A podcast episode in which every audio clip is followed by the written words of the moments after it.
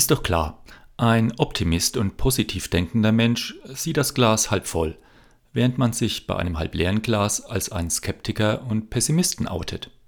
Du kennst vermutlich das Bild des mit Wasser halb gefüllten Glases und die sich daraus ergebende Frage nach der Perspektive, halb voll oder halb leer. Und natürlich hat jeder Mensch seine ureigene Vorstellung von der Welt, ihrem Funktionieren und ihrem Sinn. Alle diese Vorstellungen haben grundsätzlich den gleichen Anspruch auf Gültigkeit und Richtigkeit.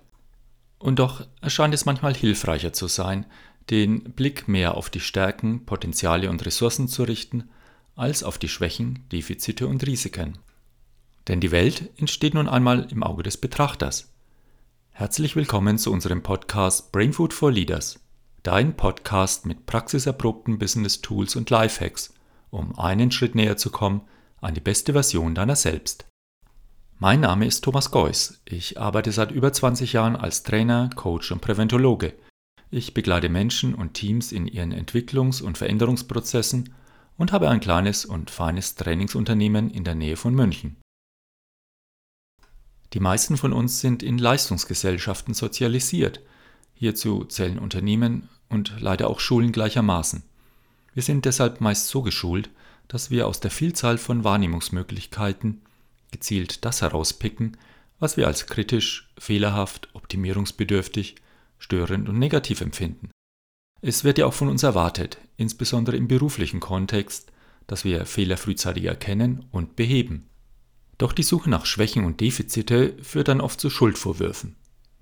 Da kann ich doch nichts dafür, das ist nicht meine Schuld, du kannst es ja auch nicht besser und nachdem die Schuldfrage geklärt ist, zu den guten Vorsätzen.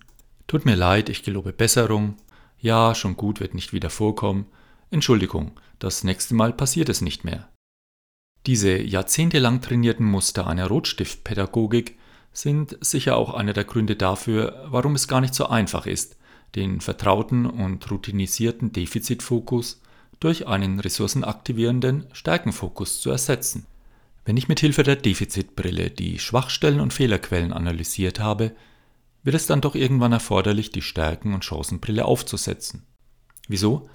Weil ich sonst in der Problemwelt stecken bleibe. Denn die Probleme sind ja in der Vergangenheit aufgetreten und die notwendigen Veränderungen und Lösungen kann ich nur zukunfts- und gegenwartsorientiert in Angriff nehmen. Und hierbei helfen mir meine Stärken und Ressourcen mehr als meine Schwächen. Es ist daher eine gute Übung, ein lohnendes Lern- und Trainingsziel, meine Aufmerksamkeit immer wieder einmal auf das Halbvolle in meinem Leben zu lenken, auf meine eigenen Stärken und natürlich auch auf die Stärkenpotenziale meiner Mitmenschen. Es gilt also, weg mit der Defizitbrille, nutze die Ressourcenbrille. Doch wie kann das gelingen? Eine erste Antwort führt uns gleich zu einer aus meiner Sicht hilfreichen Grundhaltung. Menschen sind verschieden und haben unterschiedliche Stärken und Schwächen. Konzentriere dich auf die Stärken statt auf die Schwächen. Fordere sie heraus und fördere sie, bei dir selbst und bei anderen. Gib ihnen Raum, lasse sie entfalten, nutze sie. Denn Menschen wollen sich wertvoll fühlen. Sie wollen gesehen und respektiert werden.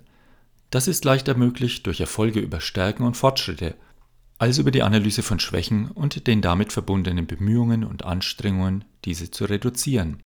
Und auch neuropsychologische Erkenntnisse bestätigen, wir tragen die wesentlichen Ressourcen, die wir zur Realisierung unserer Ziele und Erfüllung unserer Wünsche und Aufgaben benötigen, bereits in uns.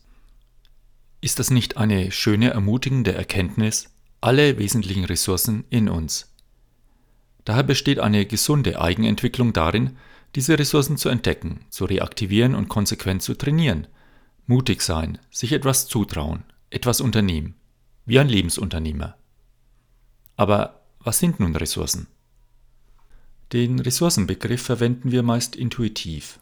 Motivation, Ziele, Wünsche, Interessen, Fähigkeiten, Aussehen, Beziehungs- und Kontaktfähigkeit, Potenziale und so weiter.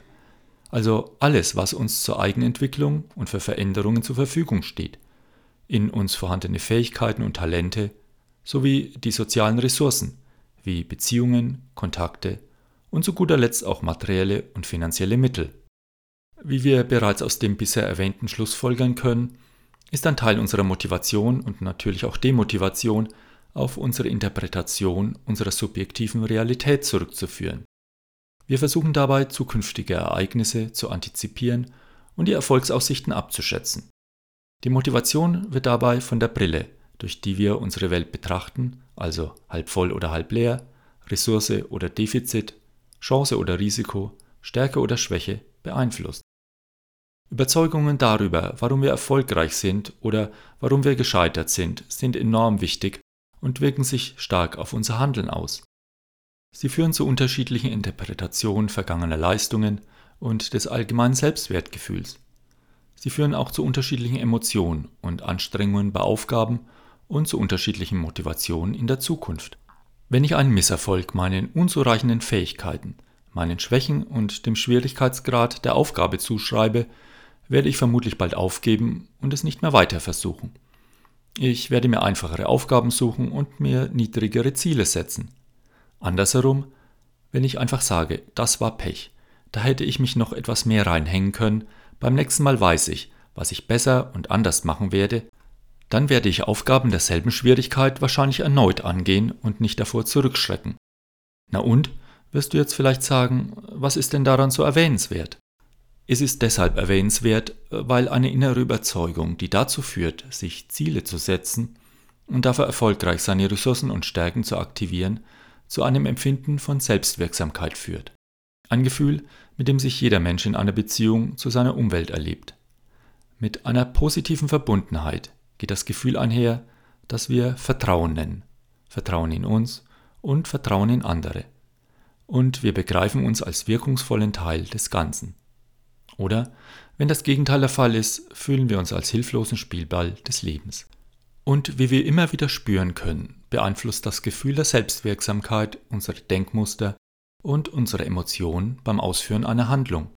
Menschen, die ihre Ziele mit einem hohen Maß an Selbstbestimmung, Selbstverpflichtung oder Eigenmotivation verfolgen, sind zufriedener, fühlen sich in ihrer Handlungskompetenz gestärkt, erleben mehr Selbstbestätigung und Wohlbefinden.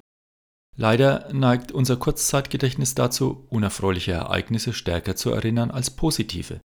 Ein Effekt, der manchmal die Unzufriedenheit fördert.